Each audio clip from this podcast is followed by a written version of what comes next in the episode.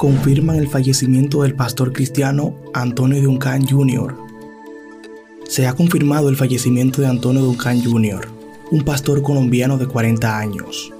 Algunas personas indican que murió en Los Ángeles, California, a causa de un infarto, aunque la causa exacta aún se desconoce. En el altar está tu respuesta, tu esperanza. En el altar está lo que tú necesitas.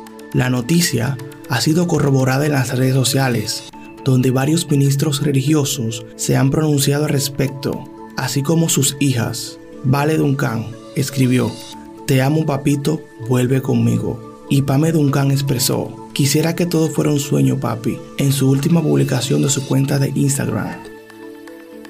Asimismo, varios de sus seguidores expresaron sus sentimientos comentando, Hombre de Dios, qué tristeza nos dejas. Su testimonio fue un impacto importante para mi vida. Qué mal que personas así tengan que irse con tanto para dar a la juventud. Dios mío, sin palabras. Sobre Antonio Duncan Jr., nació el 26 de abril de 1983 en Barranquilla, Colombia, siendo hijo de pastores. Desde los nueve años, inició su trayectoria en el ministerio predicando en la iglesia dirigida por sus progenitores.